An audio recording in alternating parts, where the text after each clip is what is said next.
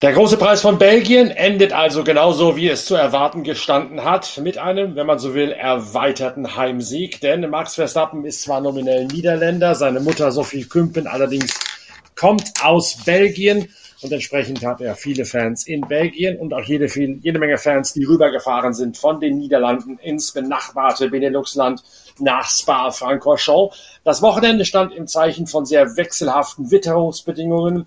Es stand im Zeichen von einigen Reifen- und Regenlotterien und es stand einmal mehr ganz klar im Zeichen von Max Verstappen. Der hat das Rennen oder beide Rennen, muss man ja sagen, eindeutig nominiert. Nicht wahr? Inga Stracke als Formel-1-Reporterin der Zeitschrift Pitbull, ist selbstverständlich auch in den Ardennen vor Ort gewesen. Ja, ich bin fast weggeschwommen, mein Lieber. Es war echt ein heftiges Wetter.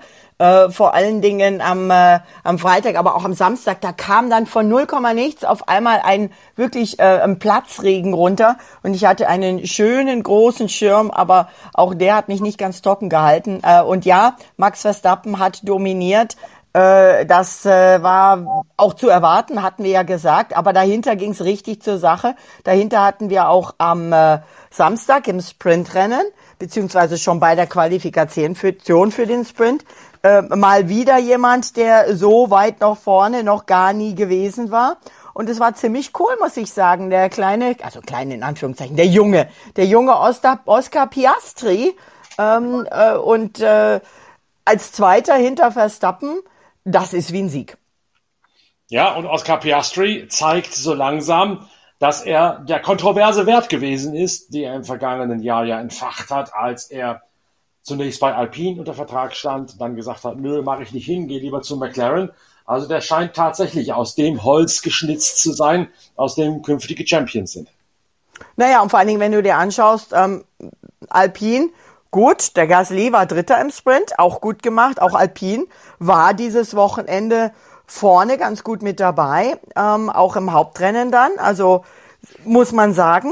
Ähm, aber wenn du siehst, was Alpine so personaltechnisch ähm, äh, rausgeknallt hat dieses Wochenende, dann ist Herr Piastri wahrscheinlich bei McLaren etwas ruhiger bedient. Ja, scheint schwer danach auszusehen. Dann gehen wir gleich rein in Medias Res. Ich hätte eigentlich gedacht, wir reden noch ein bisschen mehr über das Rennen an sich. Können wir gerne, schieben wir, machen wir gerne noch Rennen. Ich bin bereit.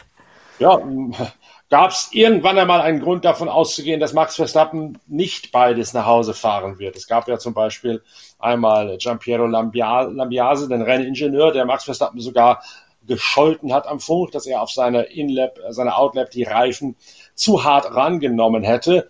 Und er hat wortwörtlich gesagt, ich weiß nicht, ob das so schlau von dir gewesen ist. Also selbst der Sieger muss sich dann noch in den Senkel stellen lassen von seinem Renningenieur. Ja, diese Konversation zwischen den beiden, das war ja ein Geplänkel, ein Gefrotzel hin und her, das war ja schon Entertainment. Aber ja, es gab einen Moment, wo es dann doch hätte anders ausgehen können. Ich weiß jetzt nicht genau die Runde mehr auswendig, aber Max Verstappen funkte dann auf einmal, oh, I almost lost it. Und in der Tat hat er den Red Bull in der Rouge fast verloren. Also der, der, da wäre er fast gecrashed. Ob er da in der Überlegenheit vielleicht mal kurz abgelenkt war oder ähm, also auf jeden Fall, es war da, als es ein bisschen leicht geregnet hat und da war es halt da ein bisschen nass und dann ausgerechnet ausgangs von Orouge stand er richtig quer und er sagt, zum Glück konnte ich den Wagen abfangen. Ähm, das war aber auch der einzige Moment, ja, äh, wo, äh, wo das einigermaßen gefährdet war. 17 Runden hat er gebraucht von Startplatz 6, den er nun mal hatte, aufgrund eines Getriebewechsels und der fünf Strafplätze Versetzung. 17 Runden hat er gebraucht, um von Platz 6 auf Platz 1 an die Spitze zu kommen. Und von da an war es halt wieder sein Rennen. Aber wie gesagt, er etabliert sich vorne als Legende und da hinten geht's richtig zur Sache mit dem Racing. Ja, dahinter das ewige Duell, das ewige Geplänkel um die zweite Kraft hinter den äh, Red Bull in diesem Wochenende überschattet von einer etwas fragwürdigen Bestrafung gegen Lewis Hamilton, der eigentlich äh, ein Manöver geritten hat, von dem man sagen muss, das war komplett harmlos und trotzdem ist er dafür bestraft worden. Ja, da streiten sich die Geister an dieser Bestrafung, ähm, ob das jetzt äh, notwendig war oder nicht. Und ähm, da mag ich mir ehrlich gesagt in diesem Fall kein Urteil erlauben, weil auch Experten unterschiedlicher Meinung sind. Also ich habe das Gefühl, dass die Strafe schon ziemlich pingelig ausgelegt worden ist. Natürlich haben die beiden sich berührt, klar, natürlich hat er das andere Auto dadurch auch unsettled, also instabil werden lassen, aber das ist nun mal so. Nicht? Im Fußball müsste man normalerweise ja auch durchaus eine Berührung zulassen, ohne dass der andere sich gleich in Neymarscher Art und Weise schmerzverzerrt am Boden windet. Ein leichter, ein leichter Check quasi mit dem Ellenbogen oder was oder mit der Schulter, der muss auch in der Formel 1 erlaubt sein, wenn man das Gleichnis versucht zu übertragen vom grünen Rasen auf die Rennstrecke. Ja, also vor allen Dingen, er hat danach gepostet ähm, äh, einen Spruch von seinem Idol Ayrton Senna, ähm, if you don't go for a gap, you're no longer a racing driver. Also so, wenn du nicht in eine Lücke hineinstichst, die da ist, um einfach da äh, rein zu racen, dann bist du kein, kein Rennfahrer mehr. Und ähm, diesen Spruch hat sich dann ähm, äh, Herr Piastri ähm, im Hauptrennen am Sonntag zu Herzen genommen und ist gleich mal beim Start eingangs Las Source innen reingestochen. Allerdings hat ähm, der liebe Carlos Sainz das nicht so gesehen und hat diese Lücke dann halt einfach verschwinden lassen. Und dann hat es zwischen den beiden gerumpelt. Beiden, beide hatten Schaden am Auto. Piastri leider so stark, dass er direkt gleich mal ausgeschieden ist und Sainz ähm, einige Runden später, äh, nachdem er mit dem ja doch aufgeschlitzten Ferrari ähm, zehn zehn Prozent weniger Leistung hat Ferrari gesagt, hätte er dadurch oder zehn Prozent weniger Pace äh, einige Runden gefahren ist und dann eben gesagt, dann hieß es aufgeben und in der Box abstellen. Ja, das war nun ein typischer Zwischenfall, wie er in der Haarnadel von La Source immer wieder und immer gerne vorkommt, weil es da doch ziemlich trichtermäßig eng wird, wenn da das Feld ausgeschwärmterweise sich verengt auf eine, maximal zwei Fahrspuren. Und natürlich wollen sie in dieser Haarnadel alle die innere Bahn zustellen, die innere Bahn quasi in Raumdeckung nehmen, dass sich da keiner vorbeipressen kann. Solche Unfälle sind in La Source nicht ungewöhnlich. Er sah allerdings doch deutlich tollpatschiger und deutlich unglücklicher aus als eben jener, über den wir uns eigentlich unterhalten haben, nämlich das Tête-à-Tête von Lewis Hamilton mit Sergio Perez. Ganz genau. Und ich meine, das ist natürlich auch wieder das Tête-à-Tête Mercedes Red Bull. Das heißt, da sind sowieso einige aufgehitzte Gemüter, wenn es bei denen zwischen, zwischen den beiden äh, äh, bisschen gerangelt geht.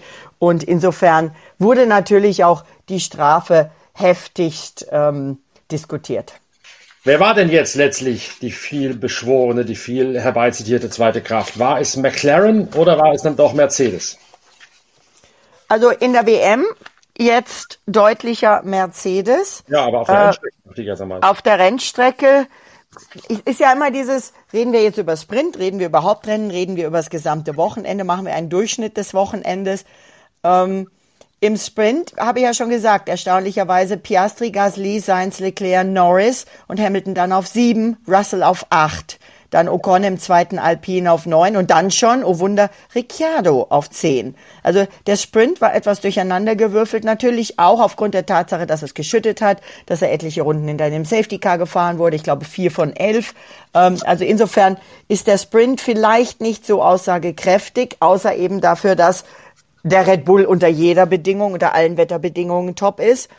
Und ähm, wenn wir jetzt dann die Quali anschauen, da war auch Leclerc ja auf der Pole Position, nachdem Verstappen strafversetzt wurde. Also war Ferrari wieder mal ähm, mit Nase vorne, wobei auch eher nur Leclerc und Sainz weiter zu hinten.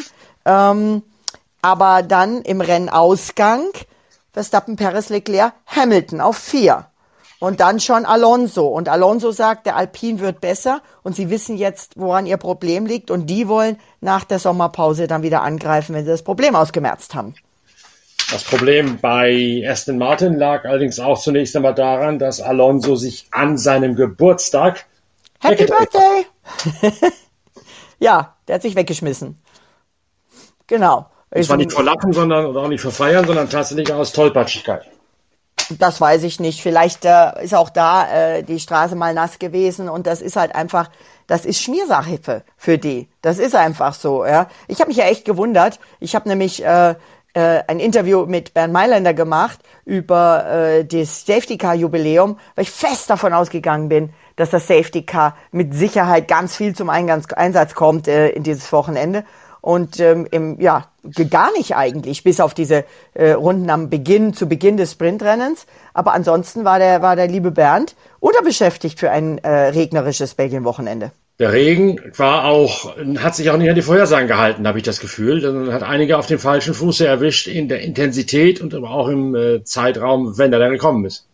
Ganz genau. Der Regen hat sich nicht an die Vorgaben gehalten, aber auch das ist typisch in den Ardennen. Da regnet es dann vielleicht mal hinten bei Radillon und ähm, bei der bei bei Eau Rouge oder bei äh, auf der Startaufstellung ist schon wieder trocken oder umgekehrt. Also das ist einfach typisch für diese Strecke, dass die ihr eigenes Mikroklima hat. Und es war wirklich so, dass man äh, bei all diesen hochtechnischen Vorkehrungen, die die Formel 1 hat, dann doch auch mal immer geguckt hat, was machen denn die Fans da draußen, die nicht unterm Dach sitzen. Und wenn die anfingen, ihre Regenjacken rauszukramen, dann haben die Strategen äh, an ihre Computer reingehackt.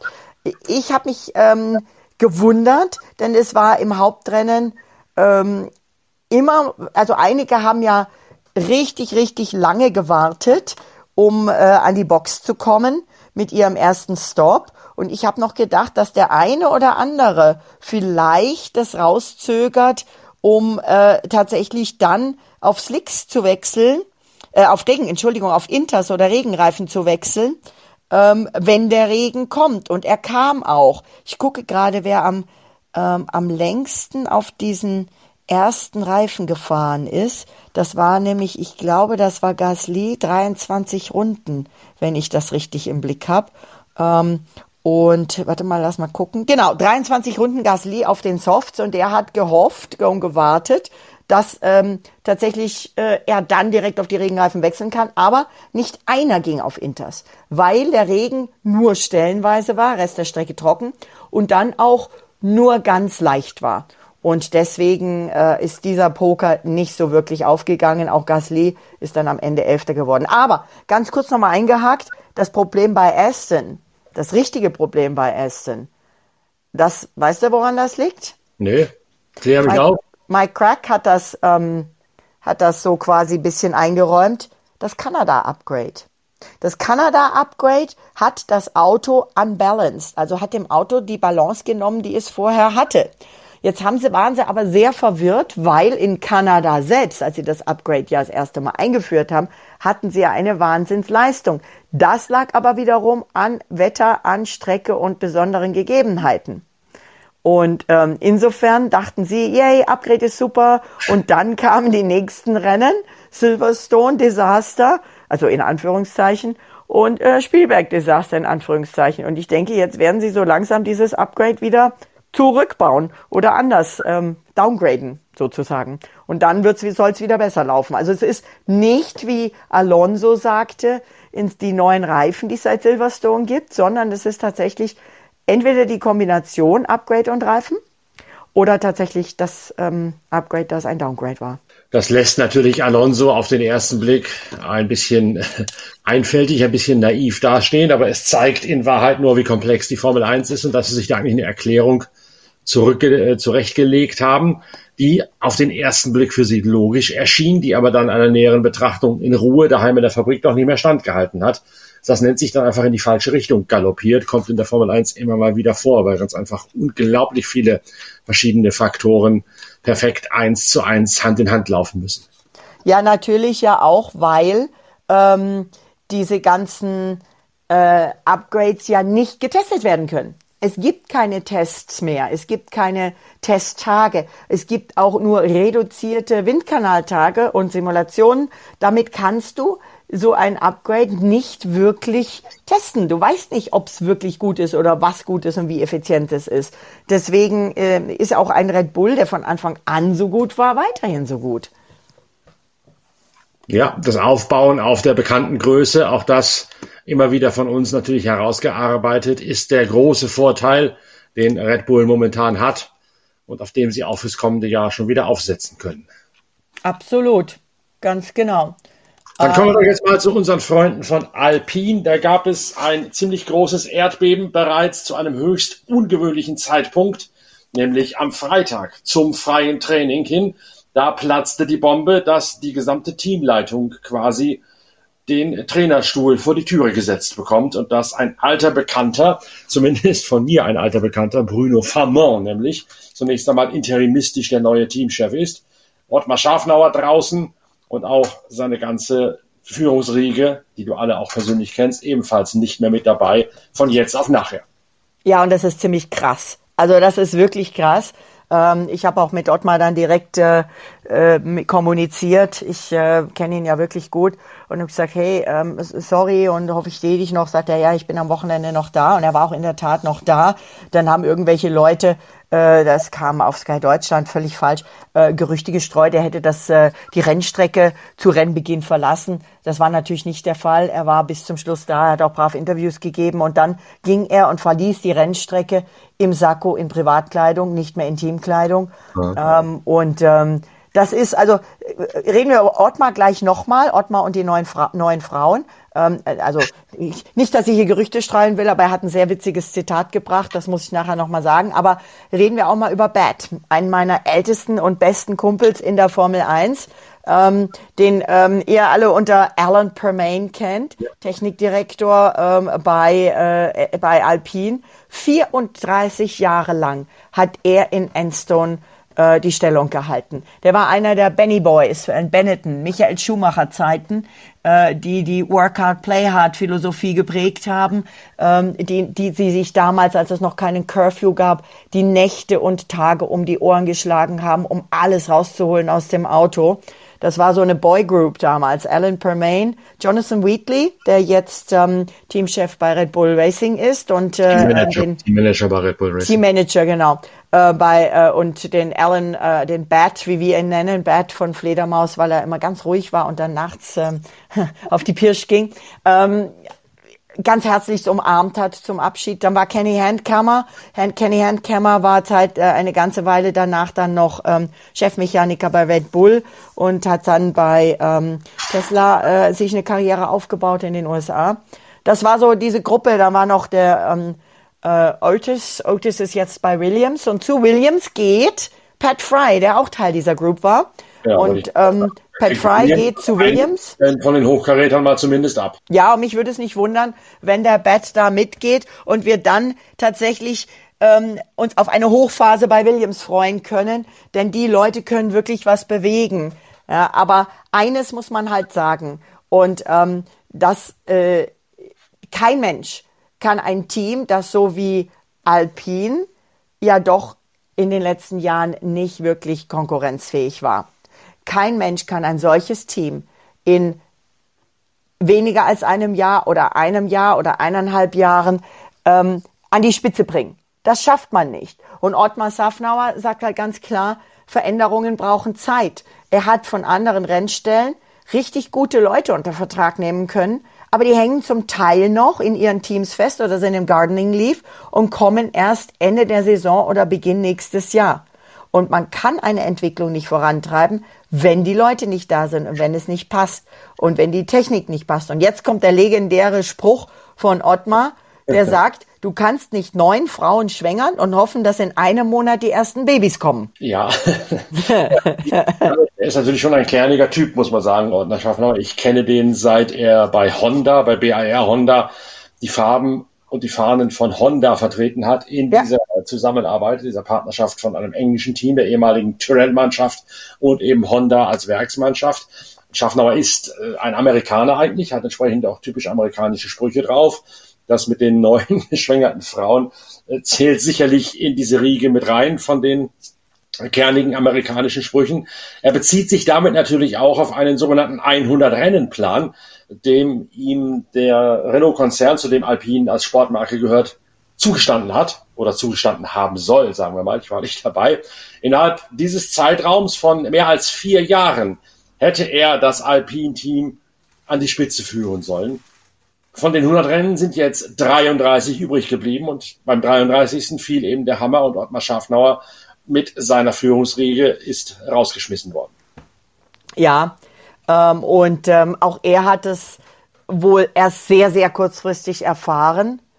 Ähm, Hut ab, dass er dann trotzdem dieses Wochenende in Belgien noch vor Ort war. Er hat sich auch gefreut, denn es war endlich auch ein erfolgreiches Wochenende, was ja auch witzig ist, weil er geht mit Erfolgen, er geht mit Punkten, er geht sogar mit einem Podium im Sprint Race ähm, und ähm, kann also hoch erhobenen Hauptes gehen. Und ähm, ich bin mir ganz sicher, dass wir ihn auch bald wiedersehen werden. Allerdings ist es wohl so, dass auch er äh, so eine so eine Gardening Leaf oder so eine Vereinbarung hat, dass er zumindest bis nächstes Jahr wahrscheinlich bei keinem anderen Rennstall offiziell arbeiten darf.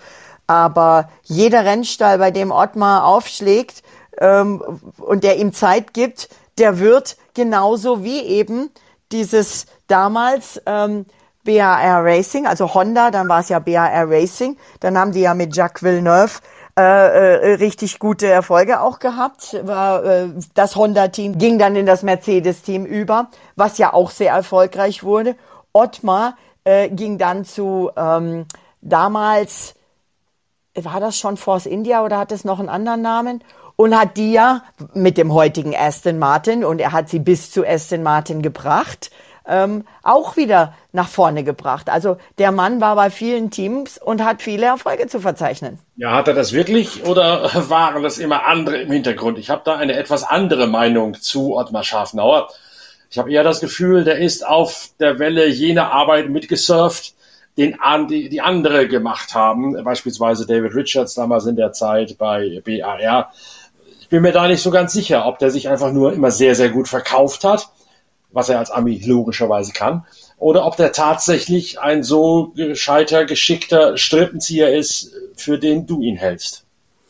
Ich äh, bin mir sicher, außerdem ist er ja kein reinrassiger Ami, wenn du das schon so sagst, da müssen wir schon das auch nochmal zurechtdrücken. Er hat rumänisch-ungarische Wurzeln ähm, und lebt halt schon auch seit äh, Jahrzehnten in Großbritannien. Also ähm, da, da ist, ist schon viel Europa auch mit dabei, wenn wir das sagen. Und ähm, es ist schon auch ein Talent eines guten Chefs, die richtigen Leute ranzuholen, die dann den Erfolg mit vorantreiben. Und das hat er eben bei vielen Teams auch gemacht. Außerdem noch was anderes, was viele Leute oder wenige Leute wissen. Ähm, die offizielle F1-App mit dem Timing und vor allen Dingen mit dieser Streckenmap, wo man auf der Rennstrecke sehen kann, also so eine Grafik der Rennstrecke, wo man immer genau sehen kann, welches Auto gerade wo ist, ähm, was einem mehr Überblick noch als das Fernsehbild gibt.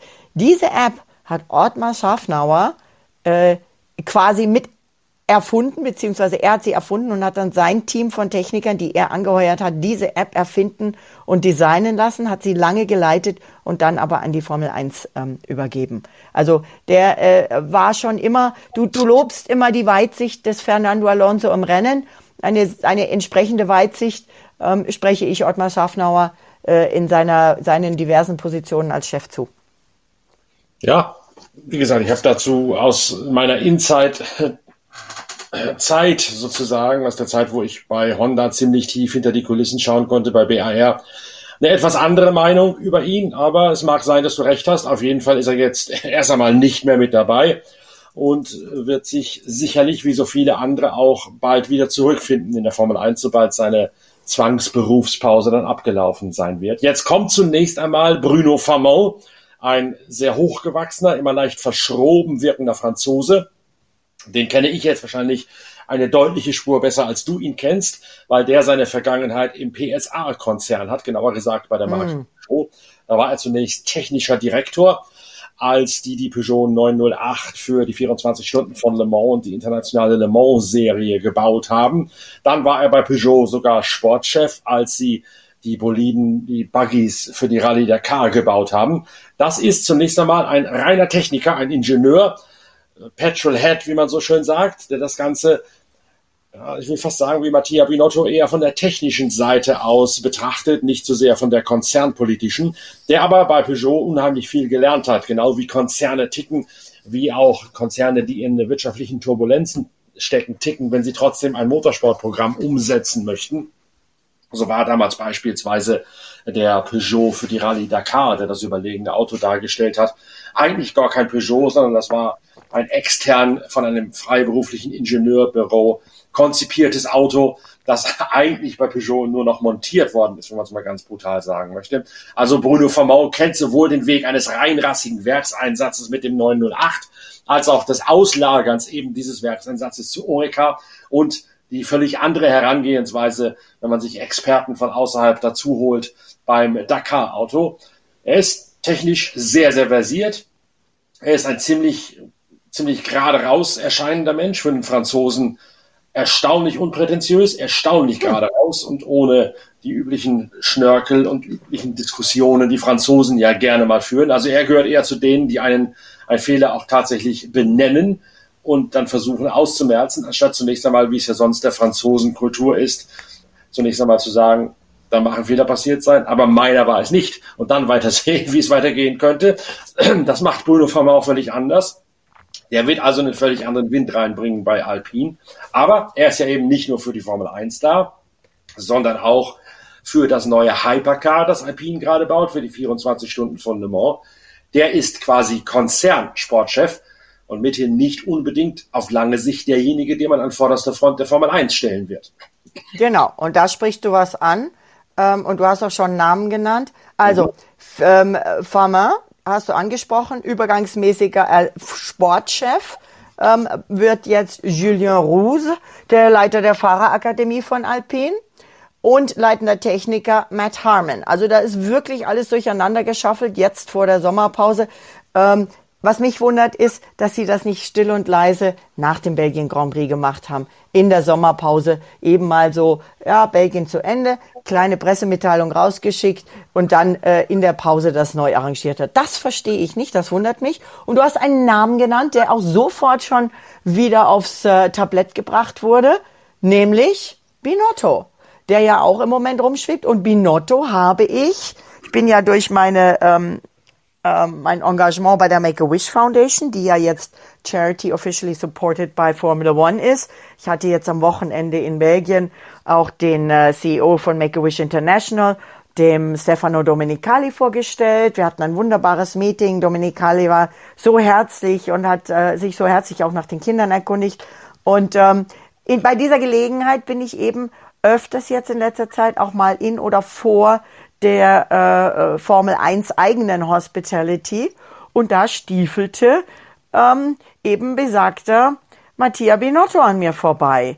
Und ich habe ihn gegrüßt und er hat aber irgendwie, entweder wollte oder konnte er mich nicht wiedererkennen. Er hat zwar auch zurückgegrüßt, aber ich hatte das Gefühl, dass er äh, vielleicht auch gar nicht gesehen werden wollte. Ich weiß es nicht. Jedenfalls war der da im Fahrerlager ähm, jetzt aber ähm, in Belgien weiß ich nicht. Ich habe ihn in Silverstone gesehen.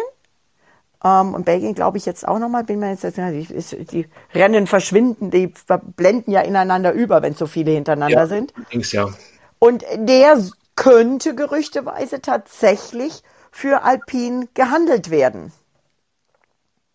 Glaubst du, da ist was dran?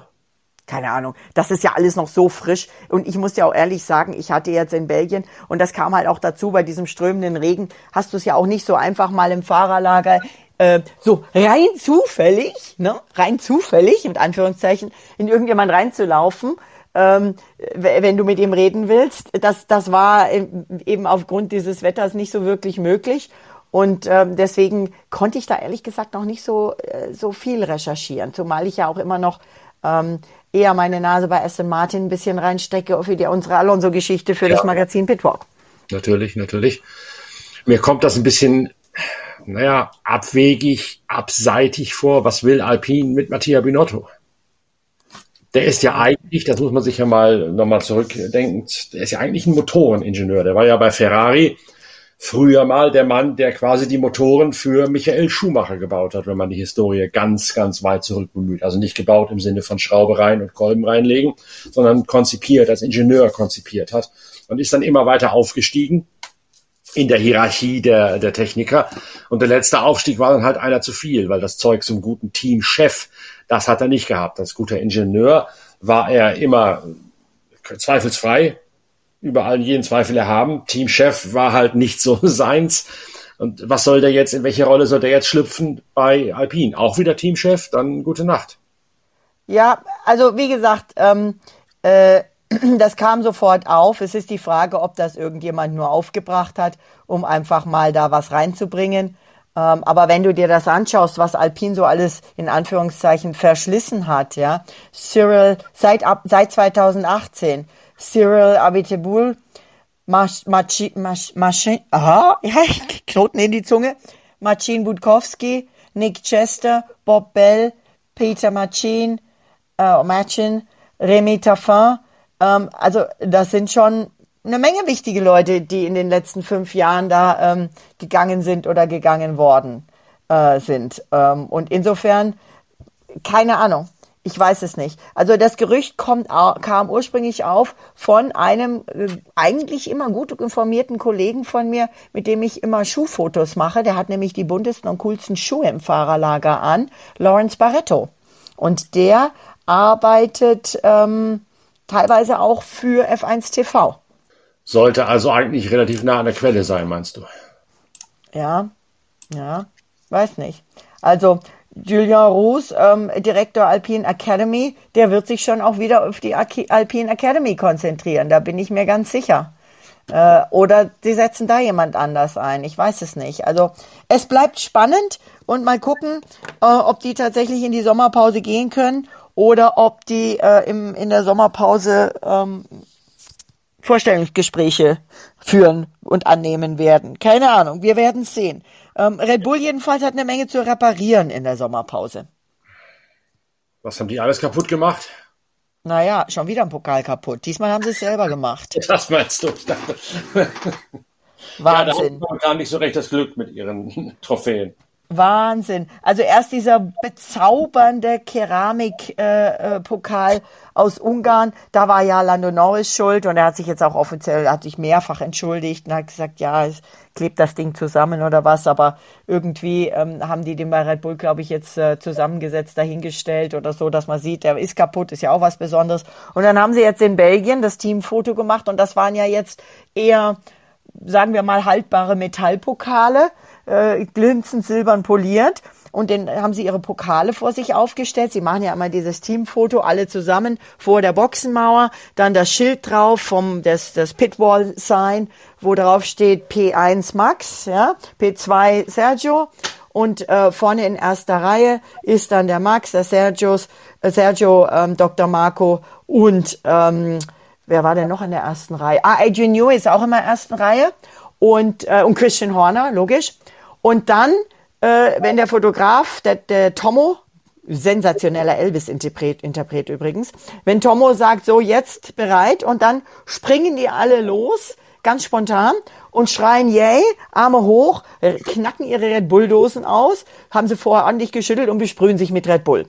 Und natürlich will keiner mit dem klebrigen Red Bull vollgesprüht werden, also springen die auf und rennen weg und dabei ist dieses Pitwall-Sign der Dr. Marco hat noch ganz tapfer ausgeharrt im Red Bull Regen und hat dieses Pitfall-Sein festhalten wollen, damit es nicht auf den Pokal fällt, ist dann aber trotzdem umgefallen, Pokal umgekippt und Pokal kaputt. Also muss da wieder irgendein Silberschmied oder Goldschmied her, der das Ganze äh, in der Sommerpause richtet. Viel, viel mehr dürfen sie in der Sommerpause nicht machen. Ja, also ich glaube, das kriegen sie hin. Äh, dann dürfen sie sich auch vielleicht noch mal ein bisschen auf ihren unzähligen Rekorden ausruhen. Ich weiß gar nicht, ob ich das alles noch äh, richtig mitkriege, aber Red Bull ist jetzt, ähm, wenn ich richtig informiert bin, das erste Team, äh, äh, das zwölf Siege in Folge in einer Saison hat. Ähm, es sind zehn Doppelsiege jetzt von Red Bull. Es war der achte Sieg in Folge für äh, Max Verstappen, wenn wir die Sprints nicht mitrechnen. Im, äh, der zehnte insgesamt von zwölf Rennen. Ähm, also äh, dann, und dann, wenn man jetzt diese Sprints noch mit reinrechnet, dann komme ich komplett durcheinander. Aber es sind eine Menge Rekorde. Und dann gibt es eben noch diesen, diesen Rekord. Ähm, Max Verstappen und Michael Schumacher sind aktuell die einzigen Fahrer in der Formel 1 Geschichte, die mindestens zehn der ersten zwölf Rennen einer Saison gewonnen haben. Ähm, und ähm, außerdem hat Max Verstappen jetzt Alberto Ascari für die meisten Siege in Folge überholt. Ähm, und er war 22 Sekunden vor seinem Teamkollegen Perez im Ziel. Und so geht's rein in die Sommerpause. Ich wollte dich gerade ein bisschen dazu verlocken, mir zu erklären oder uns allen zu erklären, wie lange die sind, was die Teams da jetzt machen dürfen und was sie nicht machen dürfen. Kann ich gerne, aber vorher möchte ich noch eine Gratulation loswerden, wenn ich darf. Bitte. Erstens mal, Alonso, Happy Birthday, aber vor allem, hey, super gemacht, Sophia. Sophia Flörsch hat Punkte geholt, hat extrem viele äh, Plätze aufgeholt in ihren Rennen, hat eine super Leistung gezeigt in Belgien und dafür kriegt sie von mir aus Applaus, weil es finde ich echt klasse. Ja, in der Tat. Übrigens eine Alpine Juniorin. Das schließt sich der Kreis. ja, stimmt. Hast du recht, ist sie. Ähm, läuft auch immer im BWT-Shirt rum. Wird auch die Frage sein, was BWT macht. Muss ich auch mal ein bisschen recherchieren, nachfragen. Ähm, die unterstützen ja auch immer meine Make-A-Wish-Charity. Da habe ich eine gute Verbindung zu denen, was BWT macht, weil BWT war äh, mit Ottmar von Aston Martin zu Alpine gekommen. Also werden wir auch da sehen, was da, wie es da weitergeht. Aber Sommerpause. Also ich auch eigentlich. Eigentlich ab heute, mein Lieber. Du bist meine Ausnahme hier. Ihr alle, alle Zuhörer. Für euch mache ich das gerne. Also Sommerpause. Ab heute bis Zandvoort. Am 25. Freitag, den 25. August, äh, drehen sie schon wieder die ersten Runden in den Dünen der, der Niederlande in Zandvoort. Bis dahin ist Sommerpause. Bei den Teams gibt es eine festgelegte Zeit, in der sie sich aussuchen können. Das sind also nicht die ganzen drei Wochen, in der sie tatsächlich alles ruhen lassen müssen. Und ähm, ich habe so ein paar Fahrer gefragt, was sie machen. Max Verstappen will mit der Familie bisschen ruhig machen. Nico Hülkenberg will ein bisschen Party, bisschen Bierchen trinken, hat er gesagt. Das muss auch mal sein, aber nicht nur, auch Fitness. Ähm, Charles Leclerc hat ein mir sehr sympathisches Ferienprogramm. Der sagte, ach, ein bisschen Monaco, ein bisschen Sardinien, ein bisschen Korsika, einfach das Mittelmeer genießen. Da könnte ich mich jetzt anschließen. Ähm, Lewis Hamilton wird sich mit Sicherheit auch um äh, seinen Hund kümmern. Und allesamt werden natürlich das Thema Fitness nicht vernachlässigen. Und hier empfehle ich, welche Ausgabe von Pitwork? Fit mit Mick, denn auch Mick Schumacher wird an seiner Fitness in den Ferien arbeiten. Und viel Simulatorarbeit hat er gemacht in letzter Zeit. Und auch dafür muss er fit sein. Also Fit mit Mick, ähm, Ausgabe, du weißt es, welche Nummer? Der Zeitschrift Pitwalk. Wenn ihr in den Sommerferien trainieren wollt, Mick Schumacher und Pitwalk sagen euch, wie es geht. Ein bisschen rätselhaft bleiben ja diese Sommerferien der Formel 1, denn wie ich es immer gerne schreibe und formuliere, man kann zwar den äh, Mechanikern das Arbeiten in der Fabrik untersagen, indem man sie einfach nicht reinlässt, wegen Sommerfrische. Man kann mal den Ingenieuren aber ja nicht das Denken untersagen. Die gehen im Zweifel einfach nach Hause und denken da halt weiter an neuen Lösungen, die sie dann sofort implementieren, wie es neudeutsch schon heißt, also sofort umsetzen, sobald die Tore wieder aufgesperrt sind. Also so eine richtige, echte Sommerpause ist das nicht. Ja, und Toto Wolf hat eigentlich schon ein, ein, einen Bruch dieses obligatorischen Sommerpause zugegeben. Der sagt nämlich im Interview äh, nach dem Rennen, ähm, er war ziemlich frustriert, weil nämlich das Bouncing wieder da war, wie auch letztes Jahr übrigens in Spa. Aber sie haben ein Upgrade gebracht, bei dem sie wieder mehr Abtrieb am Auto haben und dazu die Strecke Spa und jetzt sind die Autos wieder gehüppelt. Der sagte, jetzt folgen erstmal drei Wochen Ferien, aber ich glaube, wir werden in den Ferien auch von früh bis spät über das Auto nachdenken. Das zählt natürlich jetzt noch nicht als ähm, äh, Vergehen äh, gegen die Sommerpause, aber sie wurde auch vor allem dafür gedacht und denen kommt sie zugute, den äh, Mechanikern ähm, und denen, die halt wirklich auch körperlich hart arbeiten die ganze Zeit, die ständig überall viel länger vor Ort sein müssen als beispielsweise Fahrer und Ingenieure, die ja gerade bei diesen englischen Wochen äh, teilweise vier Wochen am Stück weg sind von ihrer Familie, dass die wirklich mal mindestens zwei Wochen Sommerferien mit ihrer Familie, ihren schulpflichtigen Kindern während der Ferien haben können.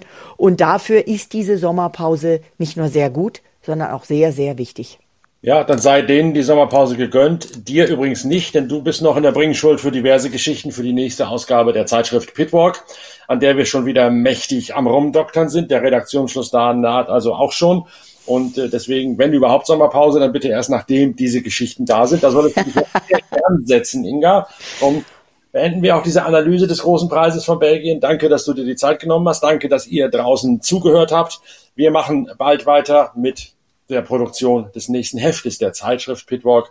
Bis dahin, tschüss. Danke fürs Reinhören. Euer Norbert Okenga.